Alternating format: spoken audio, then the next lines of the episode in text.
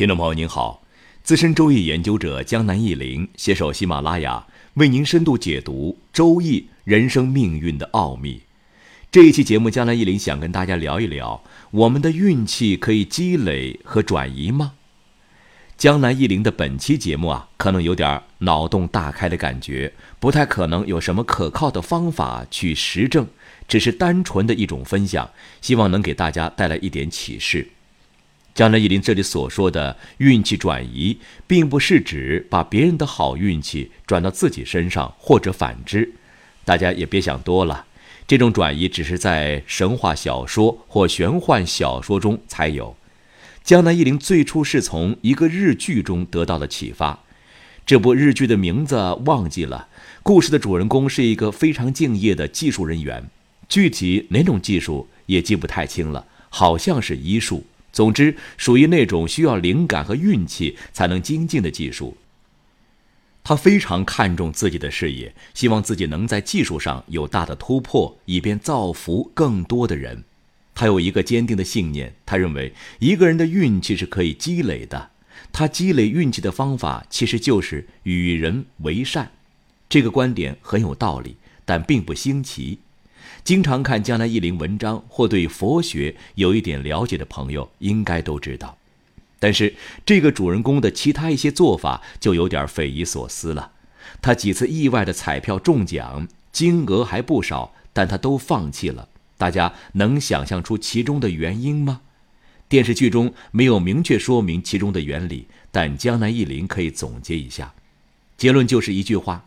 一个人一生中的运气是有限的，我们应该把运气导向我们最关注、最需要的那个方面，就是江南一林以前所说的运气转移。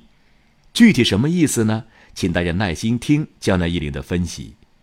好比上面日剧中的那个主人公，他不在乎钱，他更在乎幸运之神能够让他在技艺上有大的突破，所以他放弃了钱财方面的运气，希望运气降临在他的事业上。当然了，我们普通人的希望可能就是赚钱。那么，当你中奖了，就会毫不犹豫地去领奖吧？这个话好像是废话。现实生活中，谁中了大奖不去领呢？即便如此，这个体会对我们还是很有用。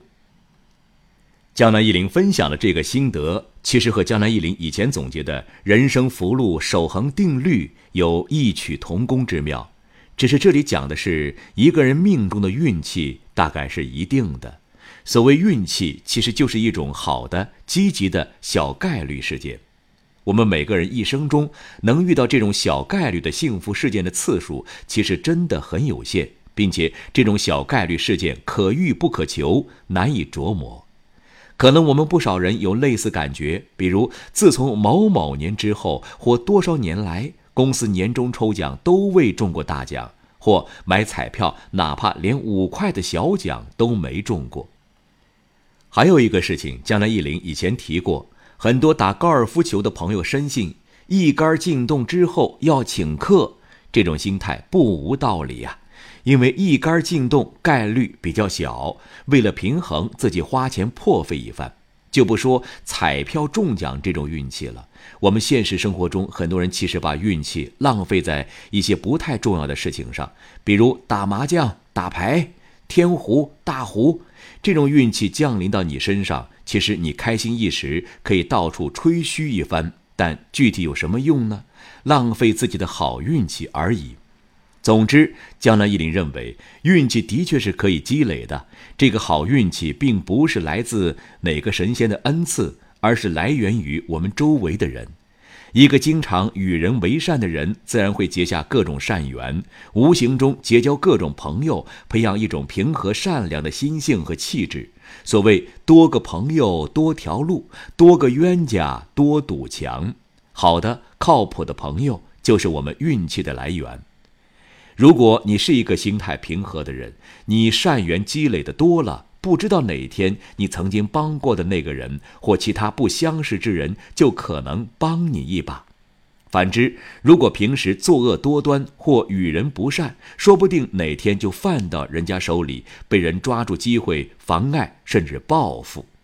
即便别人不主动报复，我们自己平时行为不正，身上的戾气如果太重，也容易把自己作死。就拿江南忆林来讲吧，忆林长这么大，有好几次拾金不昧的经历。受家庭影响，忆林从小捡到东西都是第一时间交还的。比如印象最深的有一次，大概在零七年，在西湖边捡到一个包包，里面有两千多块钱、一个手机和一个相机。江南忆林等了半个小时才等到失主，其他几次捡到的东西有手机，还有 iPad 之类。结果呢，江南忆林自己也有几次很惊险的丢东西的经历，每一次都有人送还给我，或者说我自己在不可思议的情况下找回来了。今年夏天，江南忆林就经历了惊心动魄的一刻。在上海南京路步行街上，重要的物品失而复得，当时真是惊出了一身冷汗。江南忆林拾金不昧和江南忆林丢失的东西失而复得，这两者之间有什么逻辑因果上的关系吗？从科学角度来讲，的确没有什么必然的关系。但江南忆林相信，冥冥中自有天意。好了，听众朋友，本期节目就到这里了，希望对您有所帮助。如有疑问，可以在江南忆林周易研究中心微信公众号上与江南忆林互动交流。感谢收听，下期再会。